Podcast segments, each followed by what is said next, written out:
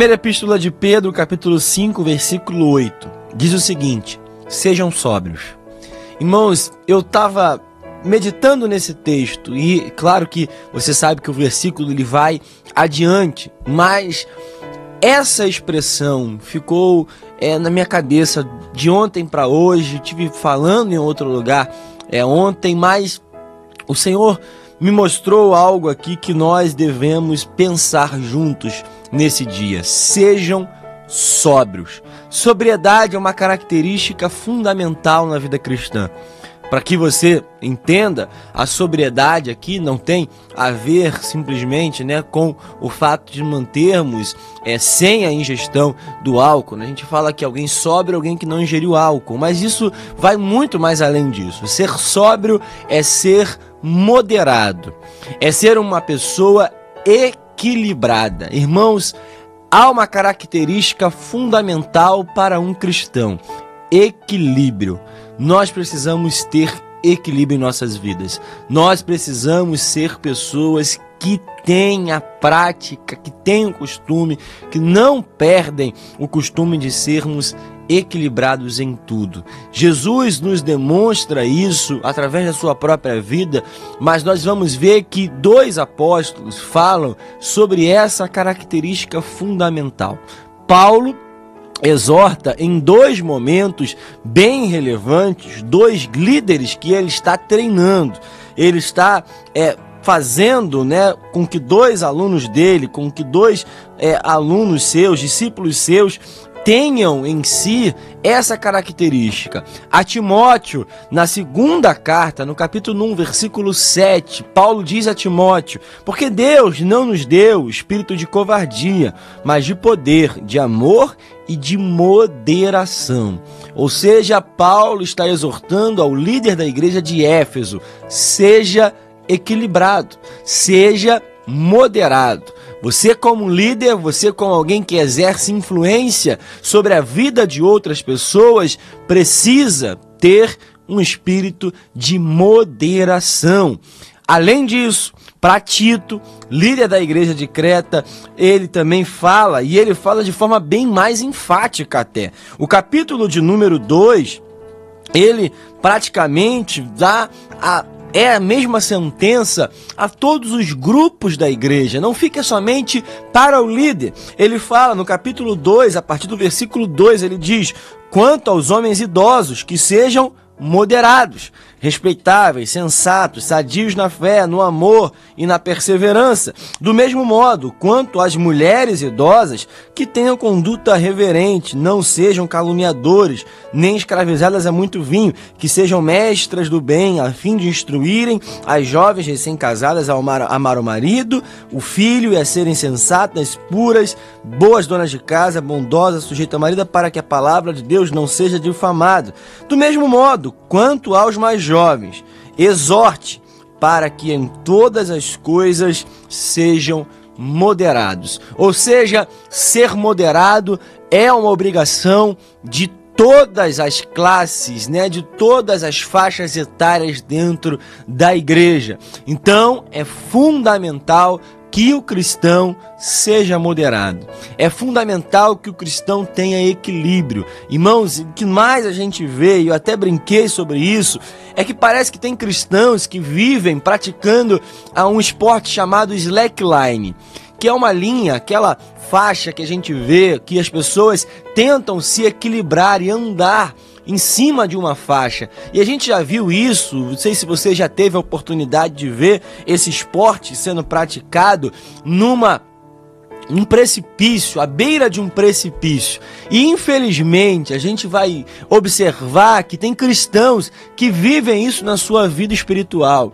Andam em uma corda bamba, andam em uma linha, andam em uma faixa sem equilíbrio à beira de um precipício. Um cristão desequilibrado é exatamente essa figura, é exatamente essa fotografia. Irmãos, nós precisamos ser pessoas equilibradas. Mas o que me chama mais atenção nesse texto, o que me chama mais atenção nessa expressão que eu disse aqui no começo, sejam sóbrios. Não é simplesmente a frase, porque isso é uma frase que nós poderíamos dizer em nosso dia dia a dia, mas é quem está escrevendo isso. Essa é uma epístola escrita pelo apóstolo Pedro. E se nós observarmos ao longo da trajetória de Pedro, se há uma característica aqui no ministério de Jesus, depois que Pedro é chamado por Cristo a andar com ele, que Pedro parece não ter, é equilíbrio. Se nós observarmos, Pedro era alguém que parecia que não conseguia moderar os seus sentimentos, moderar as suas ações.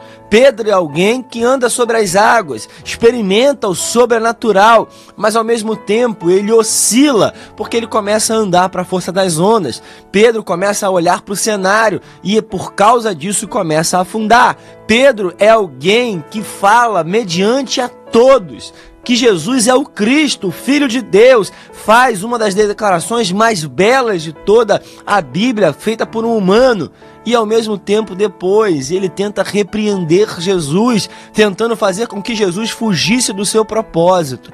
Pedro é alguém que diante da plateia, diante dos outros discípulos, fala: "Olha, mesmo que todo mundo aqui te abandone, mesmo que todo mundo aqui te largue, eu não vou fazer isso.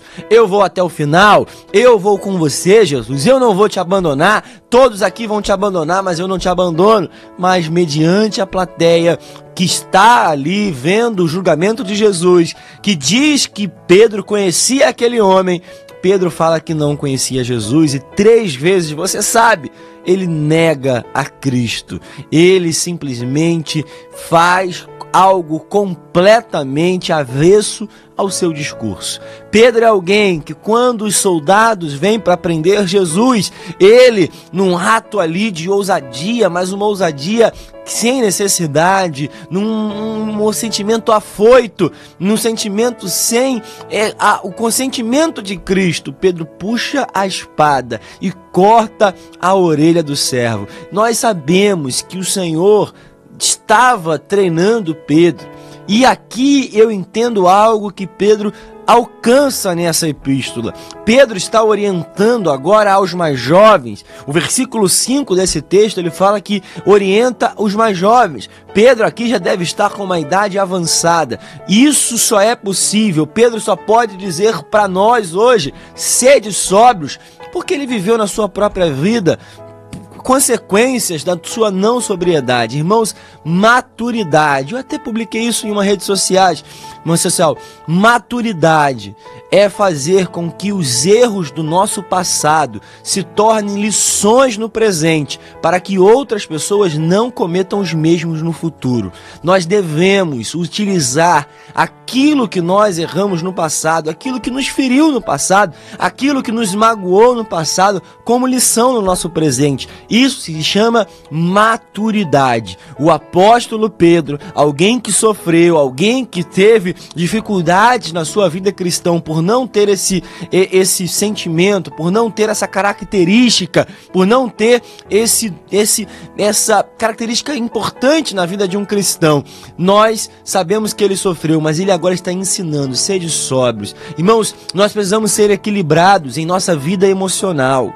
Nós temos visto pessoas que depende do dia, às vezes está bem, às vezes está mal, passa um congresso, uma grande festa, umas festividades na igreja, ou aquele culto que tem uma palavra poderosa, que recebe, que chora e diz que está bem mas no dia seguinte está mal novamente. São pessoas que ao seu emocional não é equilibrado. São pessoas que são levados por vidas é, sentimentais aonde qualquer relacionamento faz com que se afaste da presença do Senhor. Nós devemos ser equilibrados na área emocional. As nossas emoções precisam ser moderadas. Nós devemos ter equilíbrio nisso. Irmãos, equilíbrio na área espiritual espiritual, equilíbrio na nossa vida financeira, irmãos. Mesmo como cristãos, nós temos responsabilidade. Não podemos ser desequilibrados, devemos gastar aquilo que possuímos. Não devemos ser desequilibrados com as nossas finanças. O equilíbrio no casamento, o equilíbrio nos relacionamentos, o equilíbrio no ministério, o equilíbrio, ele é fundamental para todo cristão. Irmãos, sejamos sóbrios, sejamos moderados no que falamos, no que pensamos, no que dizemos a, a, respeito de outras pessoas, nos nossos julgamentos. A gente tem tanta facilidade de julgar o próximo sem enxergar as nossas próprias falhas. Sejamos moderados, irmãos. O desejo de Deus é que os cristãos desse tempo sejam marcados pelo equilíbrio. Como falei, como eu brinco com algumas pessoas, tudo em excesso faz mal. Se você não sabe, se você beber uma quantidade de água em um dia maior do que deveria, você pode morrer. Até a água em excesso mata. Nós estamos sujeitos a isso, mas nós sabemos que quem é equilibrado come o suficiente, vive o suficiente, se alegra o suficiente, vive de forma responsável e o Senhor se agrada disso. Sejamos sóbrios, sejamos equilibrados em nome de Jesus.